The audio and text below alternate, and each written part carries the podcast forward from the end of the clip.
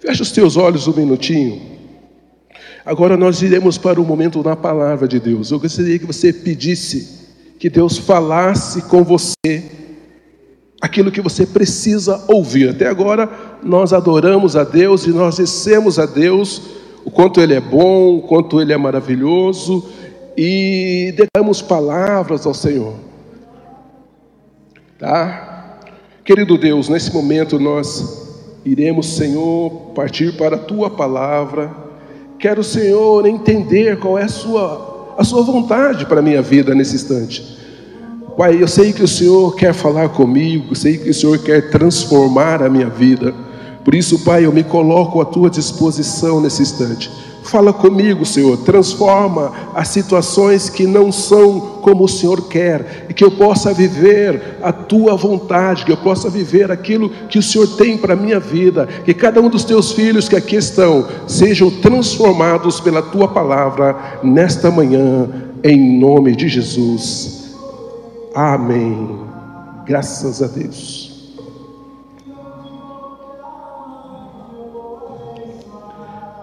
Amém.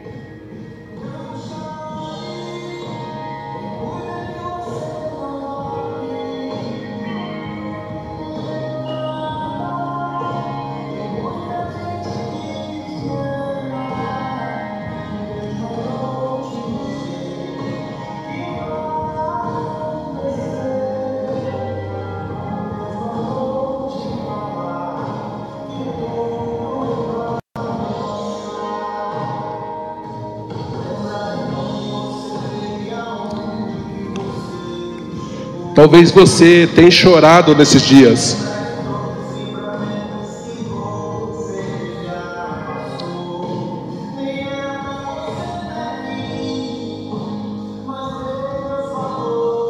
Olha o que Deus está te falando.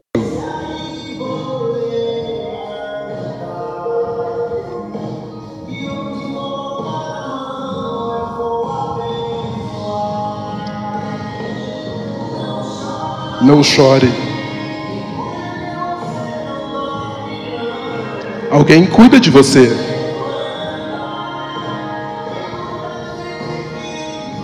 Tem muita gente que te ama.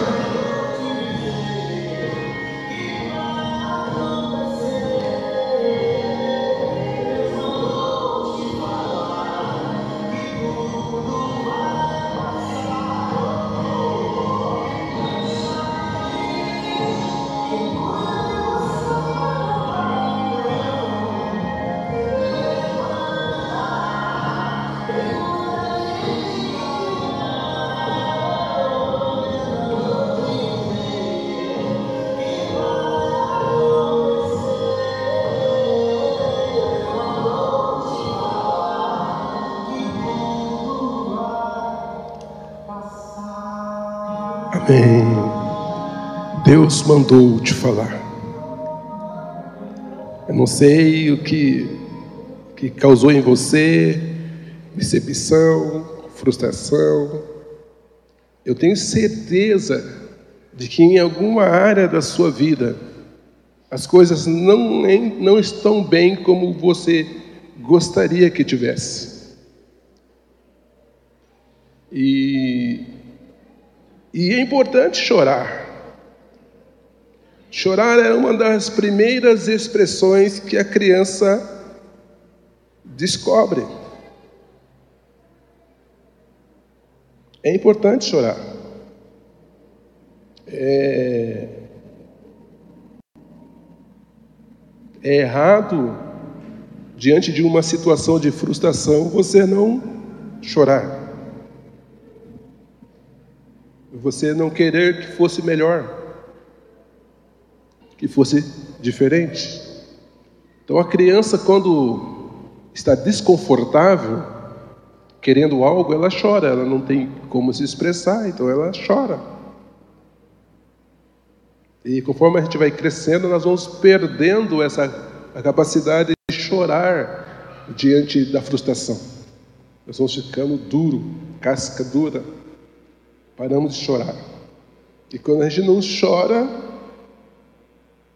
né? Imagine que você está, um amigo seu está visitando você e você está sem. está tendo uma necessidade. E ele até gostaria de abençoar a sua vida e tal. E você está precisando de algo. Aí ele visita você e você fala, ele pergunta para você, está tudo bem com você? Você está precisando de alguma coisa? E você diz, não, está tudo bem, não estou precisando de nada.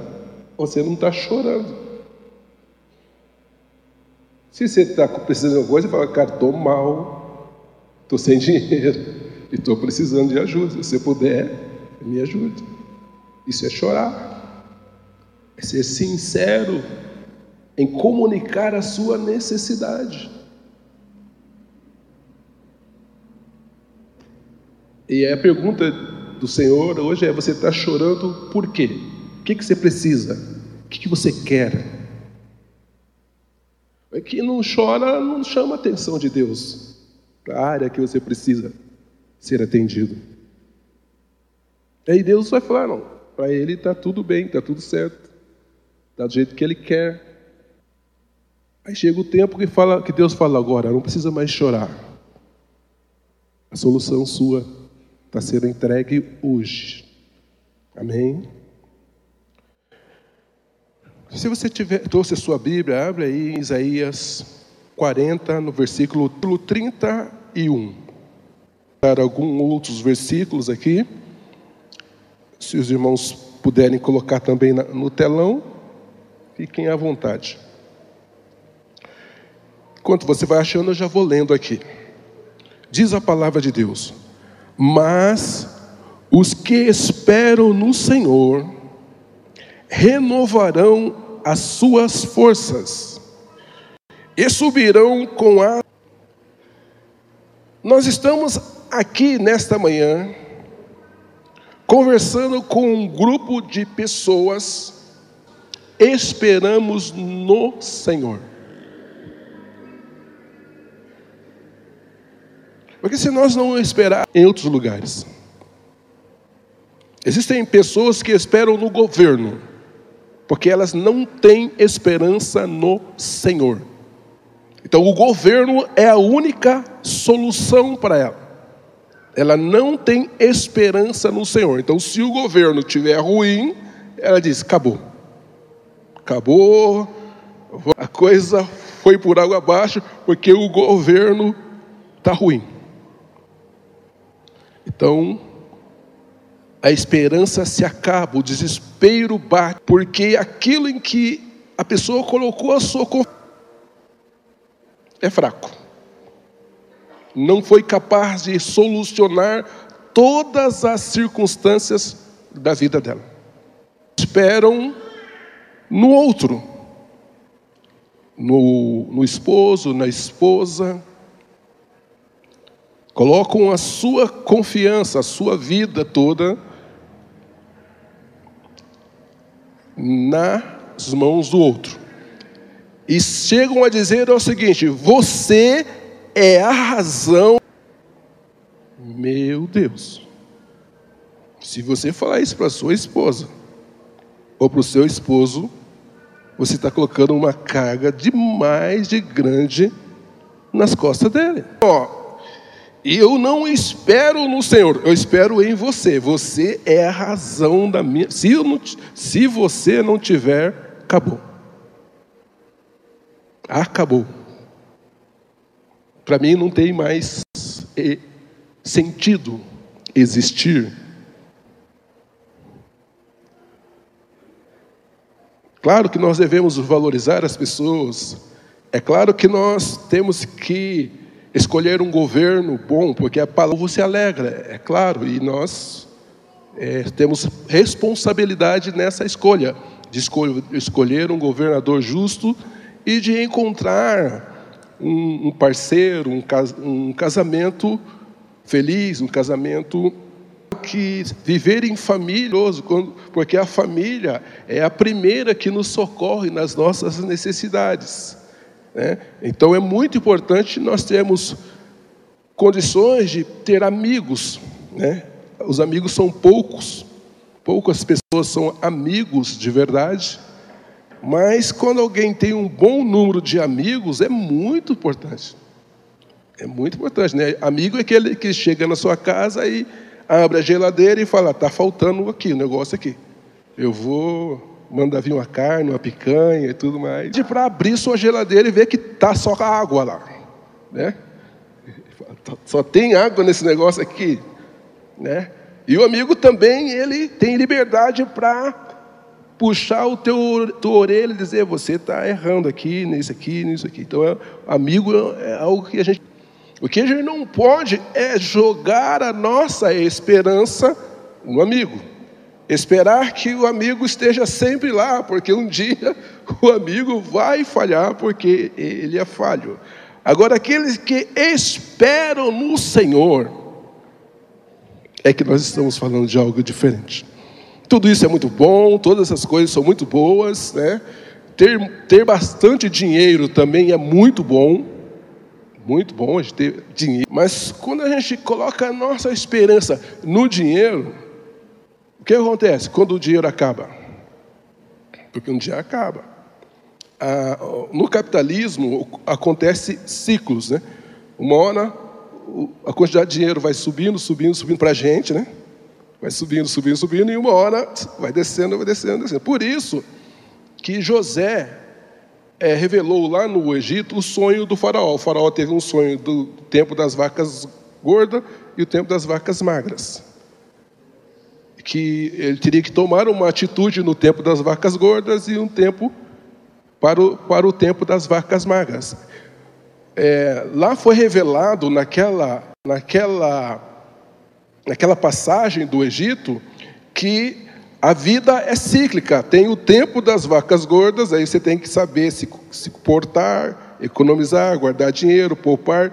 20% de tudo que você ganha, deixa guardado lá, para o tempo das vacas magras. Para que, que você tem que poupar no tempo das vacas gordas? Quando chegar o tempo das vacas magras, você vai comprar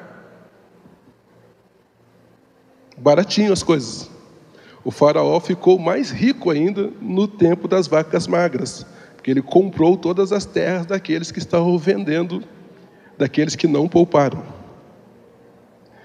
Mas é, o que quer dizer isso? Que existe um tempo de, de abundância para alguns e tempo de, de escassez. É, aqueles que são, que sabem fazer a coisa certa no tempo da abundância, no tempo da escassez ele fica mais rico ainda. Só que o tempo da escassez pega aqueles que ficam mais pobres.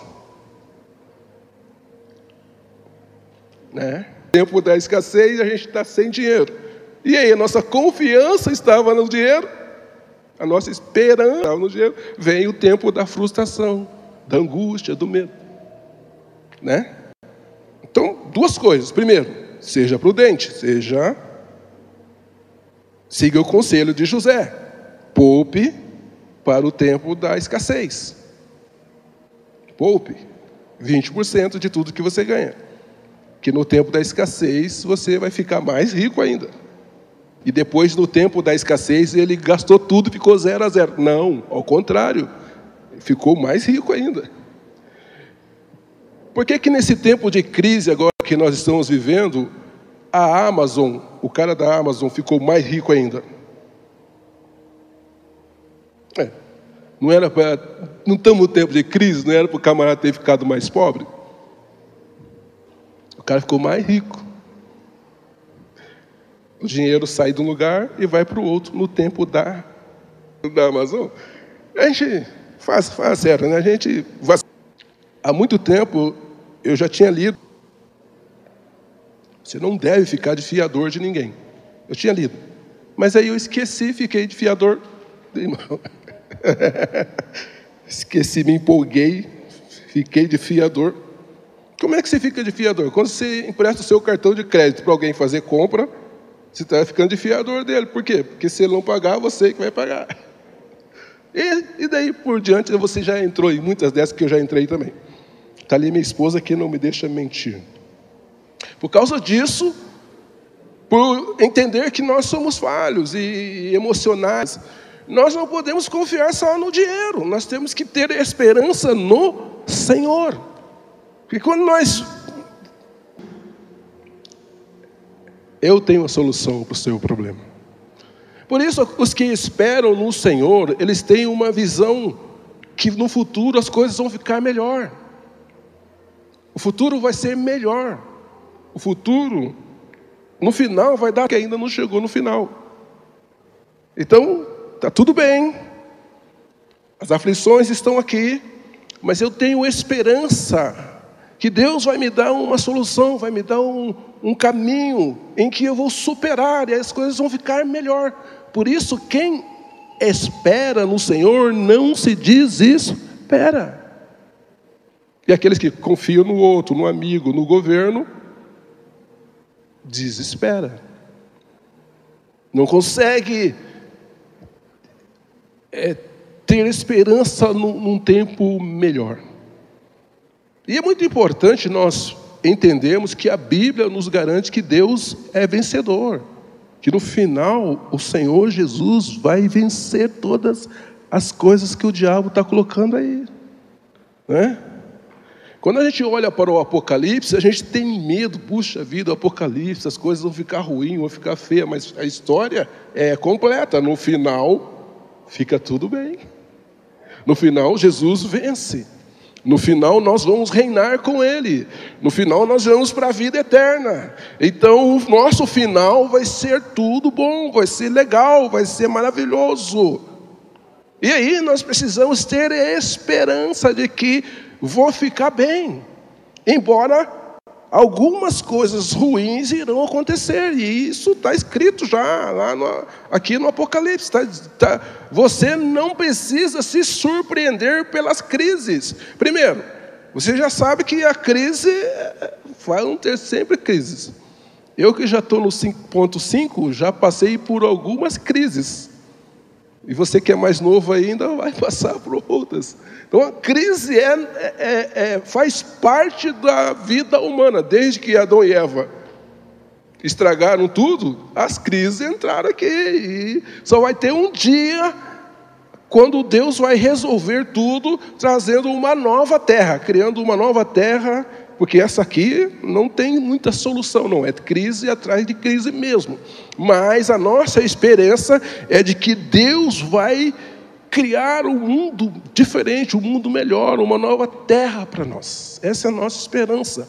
Por isso nós esperamos no Senhor, além das nossas possibilidades, além do nosso dinheiro, além dos nossos amigos, da nossa esposa, do nosso esposo, nossos filhos, dos nossos parentes, nós sabemos que quando todos falharem, Deus estará ainda lá para nos socorrer. Aliás, Ele está sempre conosco está sempre conosco, porque ele diz assim: ó, eu estarei com você todos os dias da sua vida. Não tem momento que Deus não está com você. Quer queira onde você esteja passando por que você estiver passando. Até mesmo nos lugares onde você não deveria estar, quando você vai lá, Deus vai lá com você. Ele falou o quê? Deus vai comigo? Vai. Porque ele falou que estaria com a gente todos os dias. Então, se ele está todos os dias, ele vai com a gente em todo lugar que nós vamos. Você está pescando lá? Jesus não, talvez não pesque, mas está lá do teu lado pescando. Ou você pensa que quando você está pescando lá, Jesus só está aqui e você não está sem Jesus, não, ele está lá com você, te olhando, olhando observando, falou, você, você perdeu aquele peixão lá, ó. ficou de olho no peixinho aqui e perdeu um peixão lá. Deus está com a gente no hospital, Deus está com a gente em todos os lugares, nós precisamos ter essa certeza. Então, quando nós dizemos que esperam no Senhor, significa que em todas as circunstâncias da nossa vida, nós teremos uma parceria com o Senhor na compra de um carro novo, na compra de uma casa nova, é, num novo objetivo, numa nova meta, eu espero no Senhor, porque eu, eu sou parceiro do Senhor. Quando eu estou falando eu aqui, eu estou te colocando nessa conversa aqui, certo? Nós somos parceiros de Deus. Então, em tudo que nós vamos fazer, na nossa empresa, nos nossos negócios, Deus é nosso parceiro, Ele está com a gente lá. Olha para isso aqui, olha para aquilo ali, olha esse cliente, olha aquele ali, olha essa situação. Verifica essa, essa incongruência aqui. O Senhor está com a gente, porque Ele está com a gente todos os dias. Por isso, quem espera no Senhor, na hora de tomar uma decisão, ele ora a Deus: Senhor, é isso, esse caminho que eu tenho que seguir? Quem não, não tem essa esperança, ele vai só consultar os amigos, os, os consultores, enfim, para tomar a sua decisão e não consulta a Deus. A primeira consulta que nós devemos fazer é a Deus sobre nossas decisões. Você está tá, tá namorando, está tá noivo, vai casar? Pergunta a Deus: é, é, é essa pessoa aqui, assim, está certo? É essa aqui mesmo? O Senhor aprova esse casamento? Né? Se você falar só com o teu namorado ou a tua namorada, ela vai dizer: Não, sou eu mesmo, pode acreditar, eu estou aqui, vai dar tudo certo. Porque ela não vai contar o lado podre dela, vai. E ele também não vai contar para você o lado ruim dele, ele vai dizer que ele é tudo bem. Casei, eu disse que ia dar casa, comida e 3 milhões por mês, verdade. É uma coisa que está no meu coração. Mas, é, coitada, um dia desse a gente chega lá. Graças a Deus que ela não acreditou só em mim, acreditou em Deus, esperou no Senhor. Senhor, eu espero um dia que essas coisas irão acontecer. Porque se ela esperar só em mim, eu sou falho, mas um dia Deus irá prover mais de 3 milhões, se Deus quiser. É também na época que eu casei, era antes do real, a gente ganhava em milhões, sabe? Meu contra-cheque era assim, 100 milhões, essas coisas. Então, 3 milhões não era tão difícil. É, Entendeu? Eu ganhava em milhões. Eu tenho uns contra-cheques lá em casa que eu guardo dessa época aí. Eu falei assim, meu, eu já fui milionário, ganhava em milhões de cruzeiros novos, ou coisa assim. Vocês jovens não sabem o que é isso, cruzeiro novo, cruzado, vocês não sabem o que é.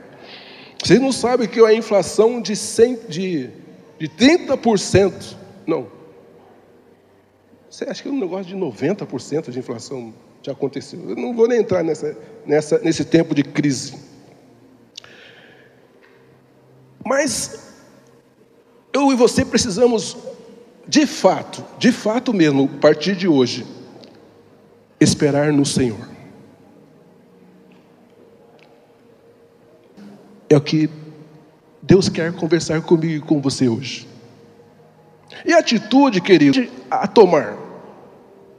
Ninguém nasce sabendo as atitudes corretas a gente aprende. Aqui nós estamos no momento de aprendizado.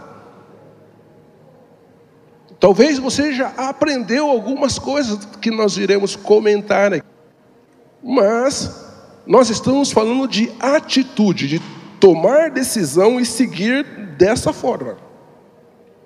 Então, esperar no Senhor, contar com os, os amigos, o esposo, a esposa, acreditar. Né? Se você não acreditar no seu esposo, você vai ficar dizendo que o que ele vai fazer não vai dar certo. Não vai dar certo, não vai dar certo, não vai dar certo. Aí ele não acredita, não faz e não dá certo. Então a gente precisa acreditar aos projetos das pessoas. Até porque Deus está ensinando ele ou ela de alguma forma.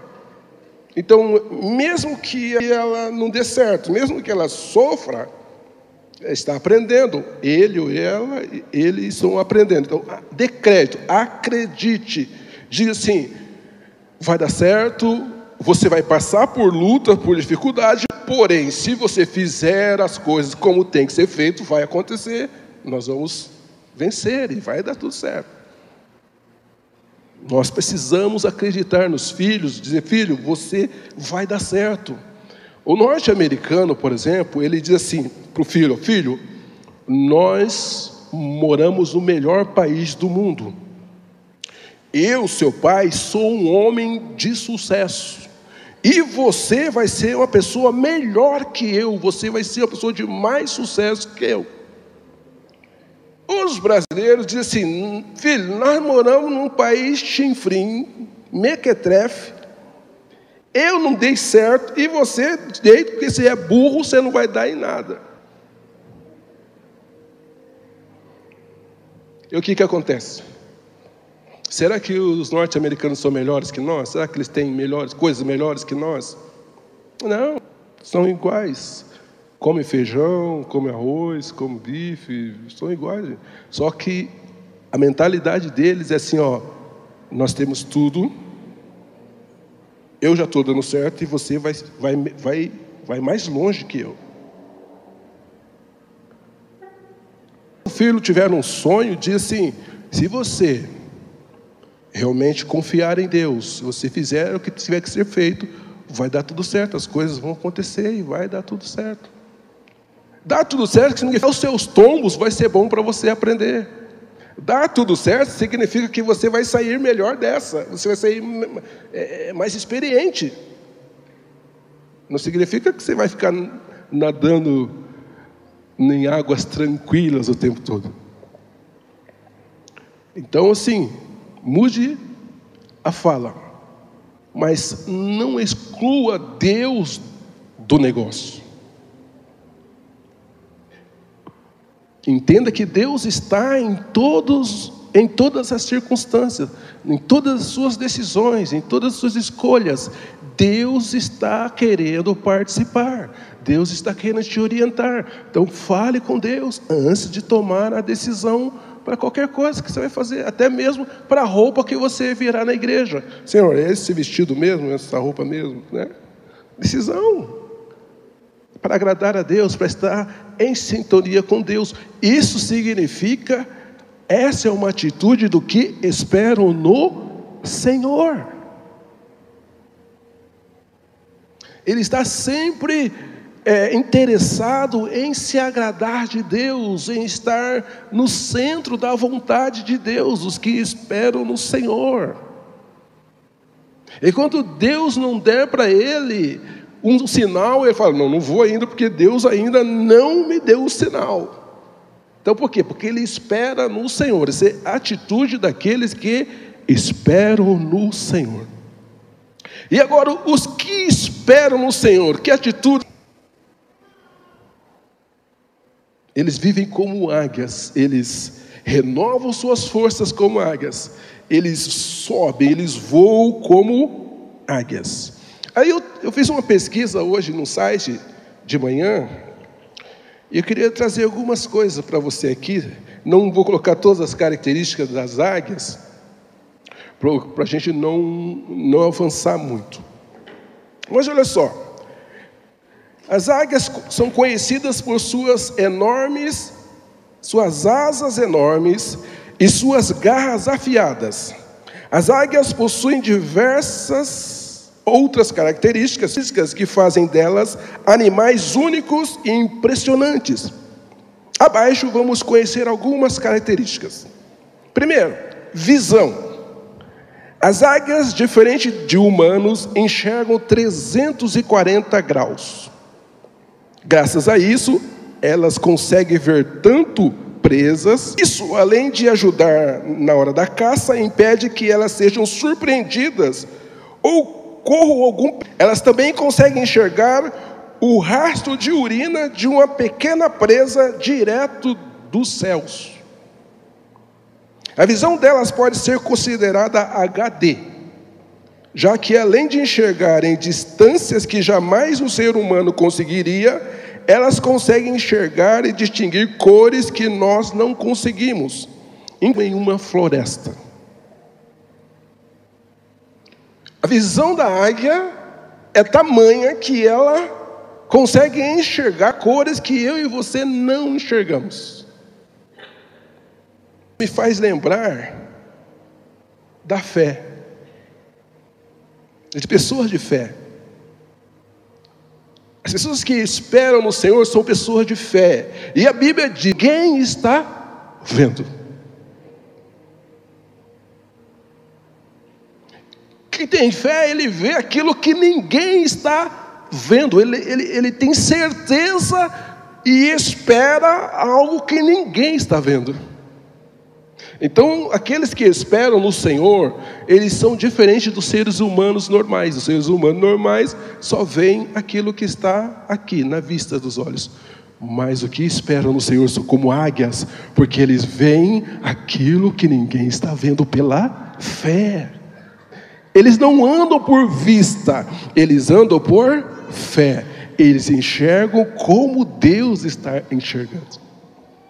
Essa é a diferença de quem espera no Senhor e de quem espera só nas circunstâncias.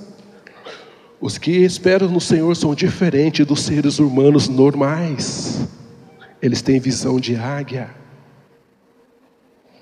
Outra característica, audição das águias.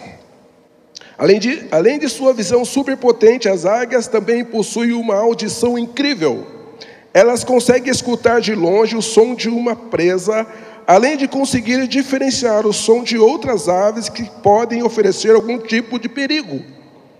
Além de permitir um sucesso maior na caça, elas ainda têm menos chance de serem atacadas. Então, entre vários sons, a águia consegue ouvir o som que lhe interessa. Isso me faz lembrar de que o que espero no Senhor, entre várias palavras, entre várias vozes, ele consegue ouvir a voz de Deus, dizendo: Filho, eu estou contigo. Porque existem várias vozes dizendo no nosso ouvido: olha, não vai dar certo, você vai, vai dar tudo errado. Existem vozes de amigos também, existem vozes de esposos, vozes de esposas, existem vozes do governo, existem vozes da oposição, existem diversas vozes no mundo, mas existe uma voz que só ouve o que esperam no Senhor, que é a voz de Deus. E quem vive como águia consegue ouvir a voz de Deus. Os que não esperam no Senhor não conseguem ouvir a voz de Deus. Ele ouve a voz do governo, a voz do amigo, a voz, mas ele não consegue. Ele não está nem interessado em ouvir a voz de Deus. Mas aqueles que vivem assim, como as águias, como a Bíblia está orientando aqui, ele diz assim: você vai viver como as águias, você vai andar como as águias, você vai ir nas alturas como as águias, você vai enxergar as coisas como uma águia enxerga, e você vai ouvir como a águia ouve.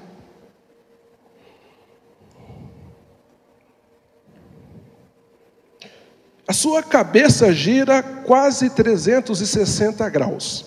Assim como as outras aves de rapina, as águias conseguem girar o pescoço. Isso porque, com os seus olhos são grandes, elas possuem um movimento limitado dentro do crânio. Para que a sua visão seja impecável, elas precisam desses grandes olhos com mais capacidade. Então, além de, da capacidade de enxergar, de definir coisas, o pescoço dela gira quase 360 graus. Então ela consegue ver muito mais coisas, perceber mais coisas. Isso me faz lembrar que a palavra de Deus nos afirma que aqueles que esperam no Senhor, eles examinam todas as coisas e retêm aquilo que é bom. Ele tem capacidade de ler um livro, assistir um filme, de, de, de, de é, estudar sobre política, estudar sobre filosofia, estudar teologia e reter aquilo que é bom. Não se contamina, não por quê? Porque ele, ele está atento, ele é prudente, ele, ele examina, ele não é Maria, vai com as outras. Ele, essa pessoa que espera no Senhor, ela tem uma capacidade de observar todas as coisas que estão acontecendo ao seu redor. São prudentes e por isso observam tudo e examinam tudo. São pessoas que esperam no Senhor e, por esperar no Senhor, adquirem características do Senhor, que a tudo vê. Deus vê tudo, todas as coisas. Por isso, a gente, a quem vê tudo, ele vê o perigo também. A pessoa que não vê tudo, não vê o perigo. e entram em barcos furados. Por quê? Porque não está vendo que existe perigo. Acha que por ele estar com Deus, as coisas devem acontecer sempre certinho, sempre tudo certo, não tem perigo, eu posso me lançar. Não, não é assim. Nós vivemos num mundo em que corremos risco, passamos situações perigosas. Por isso nós precisamos ver tudo, observar tudo, entender tudo, tentar entender o que está acontecendo e além daquilo que estão falando, o que estão querendo comigo, onde estão querendo me levar. Você precisa ter a sua opinião formada. Formada, vivem como águias, adquirem essa capacidade de observar tudo. Uma coisa só, de falar sobre, sobre um assunto só, sobre aquilo e tal. Todas as coisas são importantes que acontecem ao nosso redor. Todas as áreas da nossa vida são importantes. Daí a importância de você estudar, de você se qualificar, de você fazer uma faculdade. Foi muito bom quando eu entrei na faculdade. Aprendi coisas muito boas, eu recomendo você fazer superior. Mas é muito bom se você fizer isso enquanto solteiro, porque você pode se dedicar bastante tempo ao estudo, a, a conhecer os grandes pensadores, os filósofos, enfim, para que você tenha é, é, conhecimento sobre todas as áreas. Então, se você tiver a oportunidade de estudar, mesmo você que já, já parou de estudar, ou você que já está casado, volte a estudar, faça uma faculdade, à distância mesmo ou faça um curso pela internet. Aprenda, aprenda mais, aprenda sobre tudo, examine tudo e tenha uma opinião sobre tudo. Não para confrontar nem discernir as coisas, para você tomar boas decisões. Por quê? Porque você sabe que se Deus sabe todas as coisas e vê todas as coisas, e eu e você somos semelhantes a Deus, então nós também podemos temos cérebro suficiente para examinar todas as coisas. Isso é girar a cabeça mais do que tantos graus. Ao contrário daqueles que são conduzidos como burros. Alguém coloca uma viseira nele e ele é conduzido, ele só, só enxerga aqui.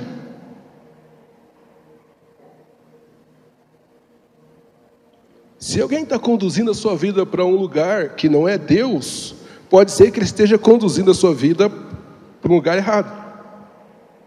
Como você só enxerga isso, você acha que é bom e acha que é só isso que existe. Mas quando a gente tem capacidade de olhar para, para um lado, olhar para o outro, olhar para cima, olhar para trás, olhar para frente,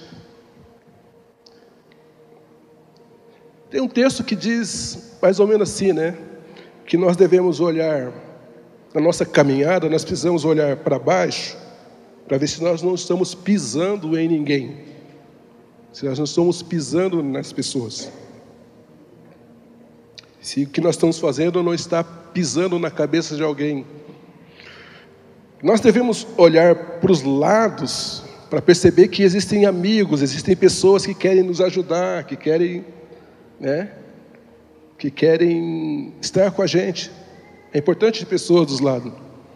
Nós precisamos olhar para trás para ver onde nós acertamos e onde nós erramos, porque essas experiências do passado, elas vão nos ajudar a construir um futuro melhor.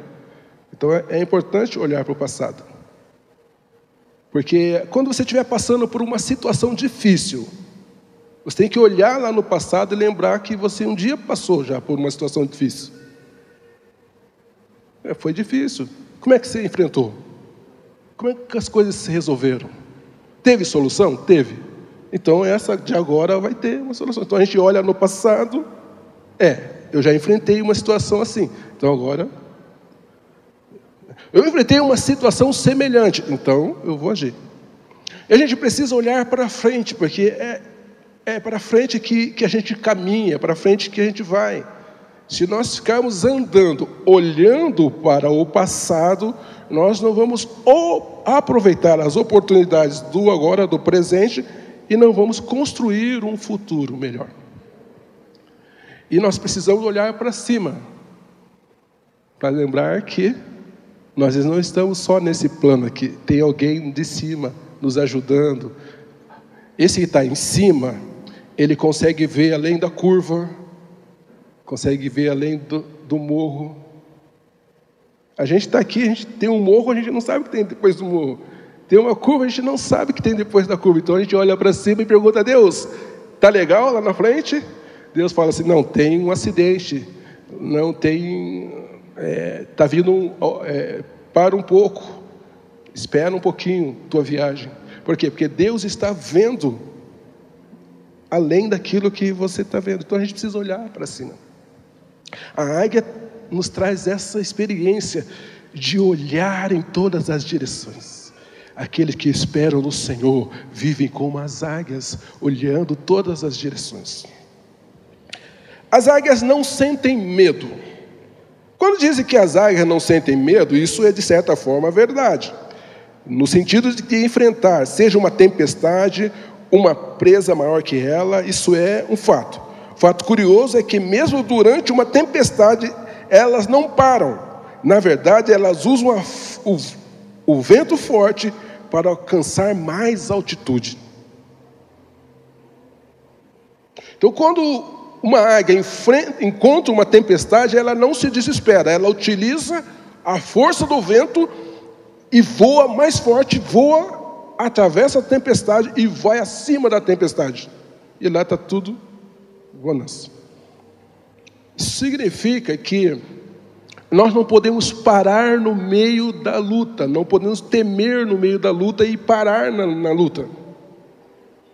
Nós temos que continuar confiando no Senhor e continuar avançando, continuar vencendo, continuar lutando, porque quando você atravessa a tempestade, acima da tempestade está o sol. Limpinho. Calmaria. Tem uma história que um, um, um militar está com um, com um, soldado motorista andando num, num, num jipe e, e vem uma tempestade. E a tempestade começa a ficar forte e aqueles carros parar de circular. Começam a parar, vão encostando e vão parando. E o, o soldado pergunta para o chefe: vamos parar? Ele fala, ele fala assim: não, continua. Enfrenta a tempestade. E aí a tempestade aumenta. Fica difícil. O chefe fala, o soldado fala: chefe, vamos parar? Ele fala: não, continua. Enfrenta, vai. Enfim, chega um, um tempo, eles saem da tempestade e ficam a calmaria, céu limpo, nuvem. Aí o, o soldado fala para o chefe: Não estamos mais na tempestade, olha que caminho tranquilo, suave. E o chefe diz: É, mas aqueles que pararam ainda estão no meio da tempestade.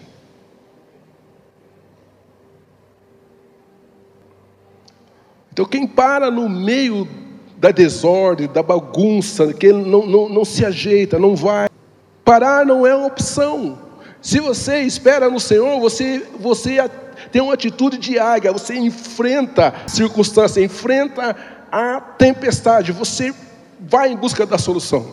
Significa que você reconhece que está com um problema, você reconhece que tem uma situação. Então, de repente, Enfrentar uma tempestade é você descobrir, ter um diagnóstico de uma doença. Enfrentar assim, estou legal, vou lá no médico, faço o exame. E o médico vai dizer que eu vou tomar e vou orar a Deus especificamente sobre esse tema. Isso é enfrentar, é ir. E ir. Quando você for, você vai, vai lutar, vai sofrer, vai ter essas situações, mas você vai passar pela tempestade, não vai ficar nela, como aqueles que ficaram na tempestade. Isso me lembra que em diversos textos da Bíblia encontramos o texto: não temas. Não temas, eu estou contigo, não pare, continua caminhando, continua, continua. Quando, quando os discípulos estavam no barco, tem uma tempestade, de repente Jesus aparece e, e diz: Eu estou aqui com vocês, sou eu. Aí Pedro fala assim: Se é o Senhor mesmo, então me, me faz andar sobre as águas com o Senhor. O mestre diz assim: Vem. Venha. E ele foi e andou sobre as águas. porque ele estava com o Senhor, olhando para o Senhor. Enquanto ele olhava para o Senhor e não teve medo, ele pisou na água e foi andando. De repente, ele olhou para o lado, olhou para o vento e ele teve medo. E aí começou a afundar. Jesus falou: Homem de pouca fé, segura na mão dele e traz ele.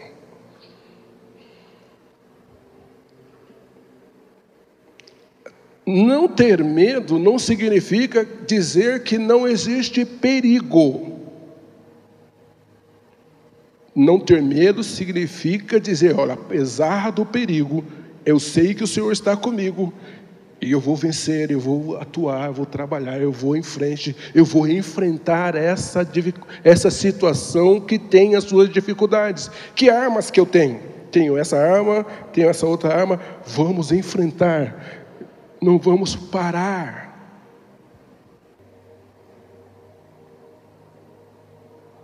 Voo em grandes altitudes. Apesar de algumas espécies viverem em florestas fechadas, as grandes águias vivem em topos de montanhas, fazendo com que tenham que voar em grandes altitudes. Algumas águias já foram vistas a altitude de 6.400 metros, o que vale a 6 quilômetros.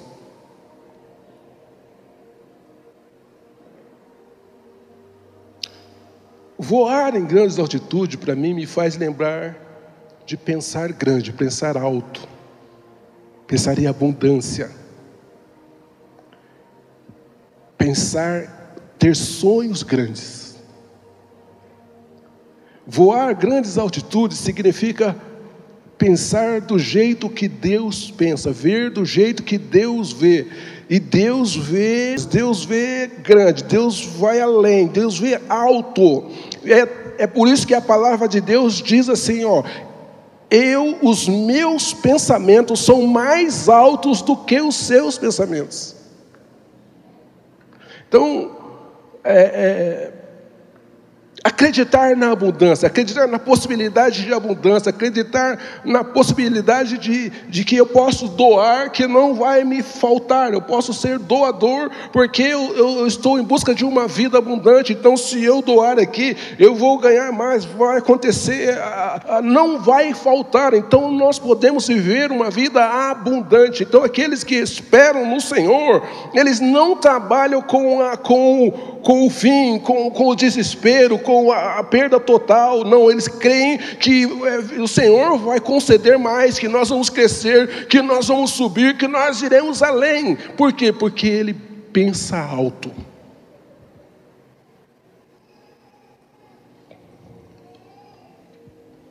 Tem uma história, é uma, só uma história, né? É uma ilustração, que um dia uma, uma, um filhote de águia ele caiu do ninho dele e por alguma circunstância, nessa história, a águia mãe não viu. Essa águia caiu e uma pessoa, um fazendeiro passou, viu a águia caída, machucada, levou para a fazenda dele,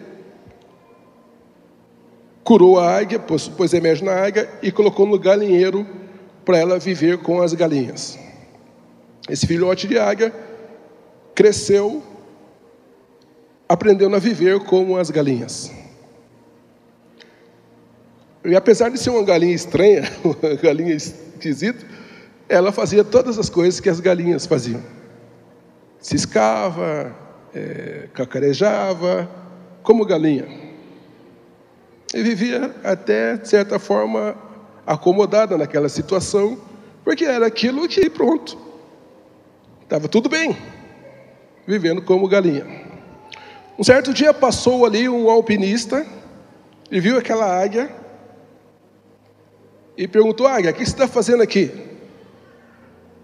No meio das galinhas. Você é uma águia, aqui não é o seu lugar, o seu lugar é lá nas alturas.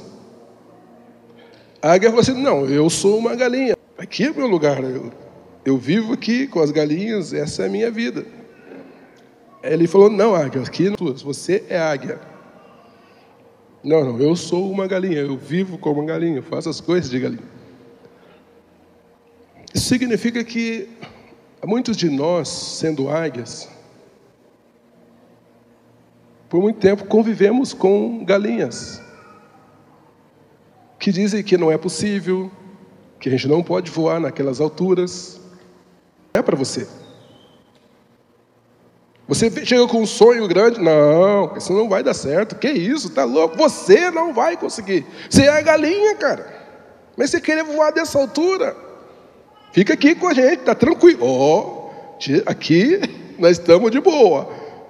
Aqui tem um cercadinho aqui, a gente vive bem, ciscando aqui, sempre tem um bichinho aqui legal para a gente comer. Então, vai por mim, fica aqui. Uma galinha experiente falando com a águia. A águia fala assim, mas eu não estou entendendo. Eu sinto no meu coração que eu posso voar mais alto. Mas ela continua ali porque ela aprendeu a viver como galinha. Então, cada vez que você tem um sonho grande e conta para a galinha, ela diz: não vai dar certo. Não adianta, é, a galinha não entende os sonhos da águia. Passou esse alpinista, não conseguia convencer a águia, que foi convencida que era a galinha, pegou a águia, colocou num saco, levou na montanha mais alta possível. E lá em cima, ele sacudiu, soltou a águia no penhasco. E começou a bater a asa e começou a bater, de repente, nessa circunstância, aprendeu a voar. E aí, começou a voar, começou a voar e foi na mais alta altitude que ela podia. E começou a ver o mundo do ponto de vista de uma águia. Os que esperam no Senhor saem da posição de galinha, por melhor que seja, mais confortável que seja, e se arriscam a serem águias, a voarem alto, a ter o ponto de vista de Deus, o ponto de vista de cima. E é arriscado. Corre o risco de não dar certo, corre o risco de cair de novo e se arrebentar de novo, e se machucar de novo. Mas quando eu imagino que quando a visão dela é fantástica, não se compara com a visão de galinha.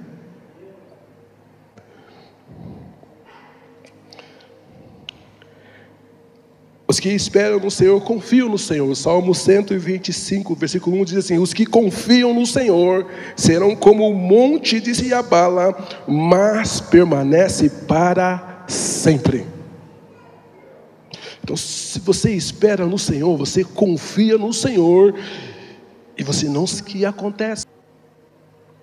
Jesus falou assim: ó, não se perturbe. No mundo vocês vão passar por aflições, mas tenham bom ânimo. Ou seja, situações difíceis irão acontecer. Ele já está dizendo, ó,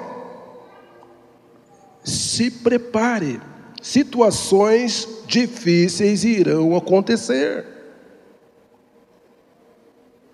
Agora, os resultados da sua vida não dependem. Os resultados da sua vida dependem do que você faz com o que te acontece.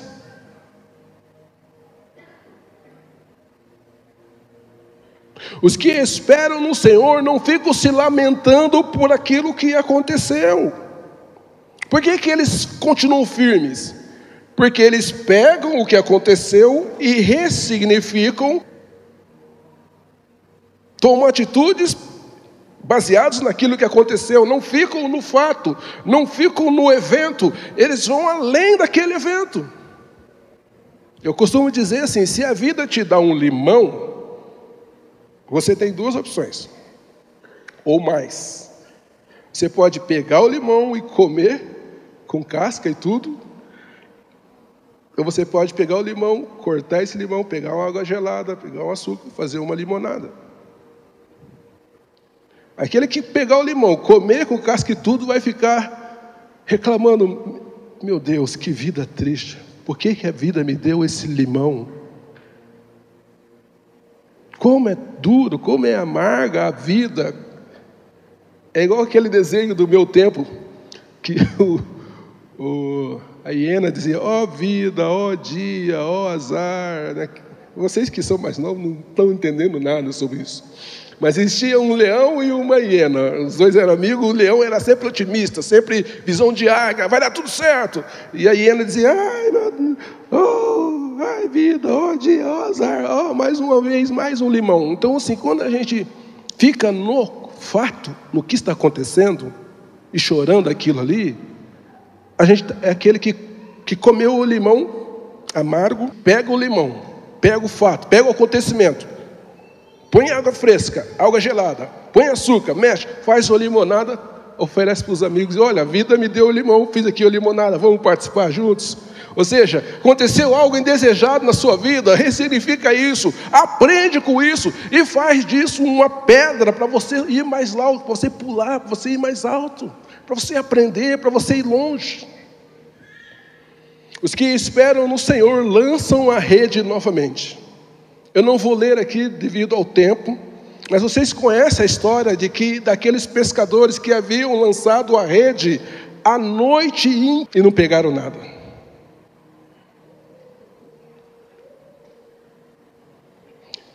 Mas aí o Senhor Jesus chega naquele, naquele grupo de pessoas, depois de um evento em que Jesus evangeliza as pessoas usando o barco deles, Jesus fala para eles: agora vai lá e lança a rede.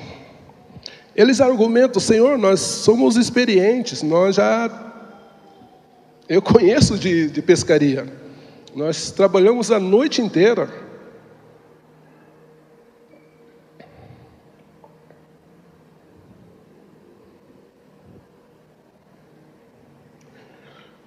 Sabe, querido, eu e você já estamos pescando um bom tempo nessa vida.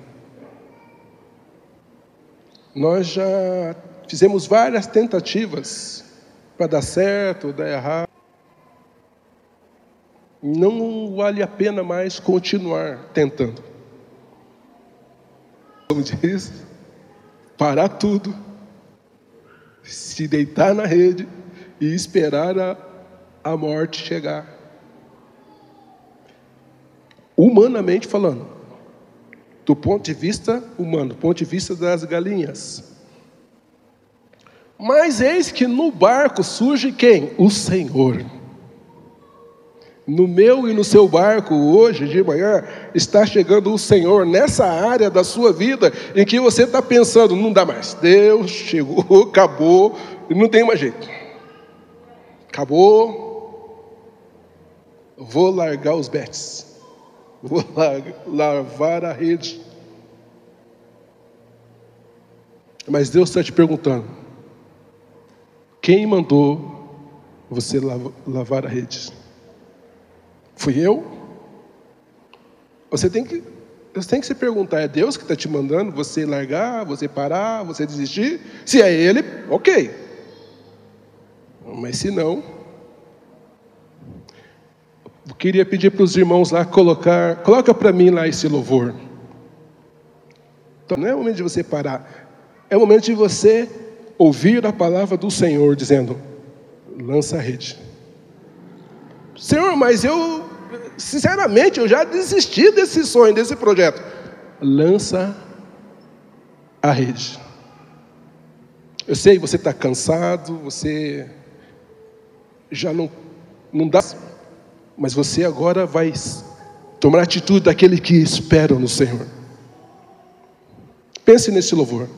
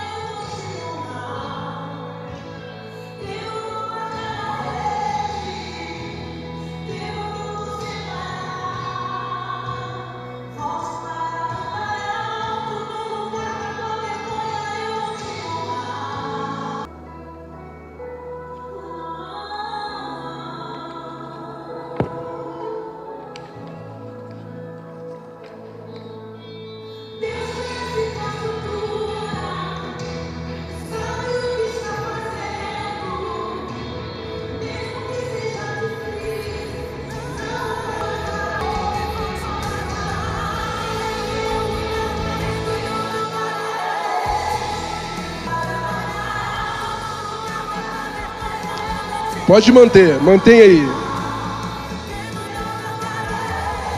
Fale para quem está do seu lado. Por que que você quer desistir? Fala, Deus quer te honrar. Deus quer te honrar. Você precisa voltar a viver como aqueles que esperam no Senhor. Confia.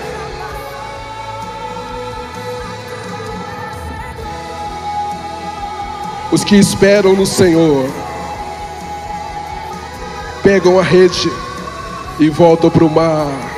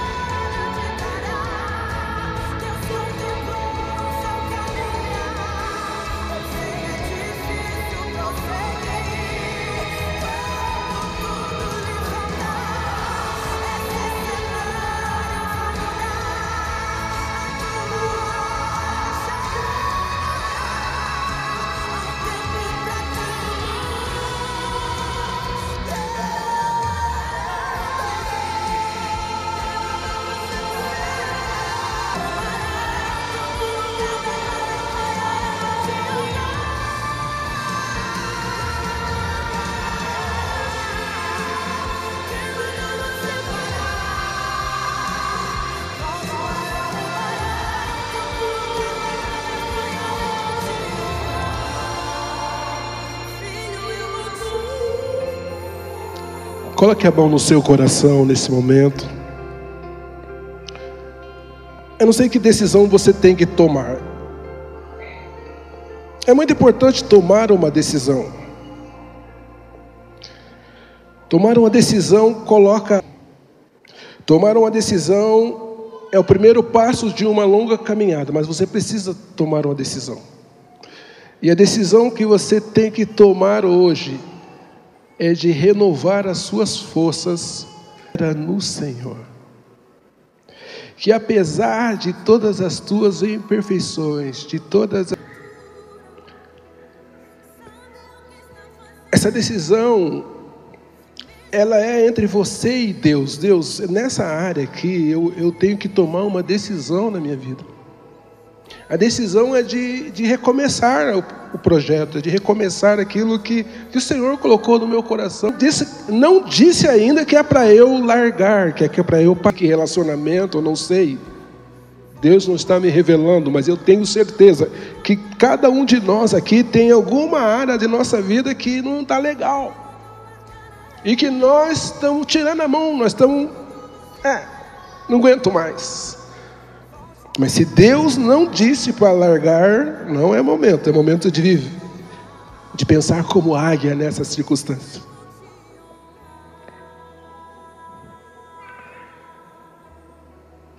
Eu não sei em que área da sua vida você precisa voltar para o mar alto.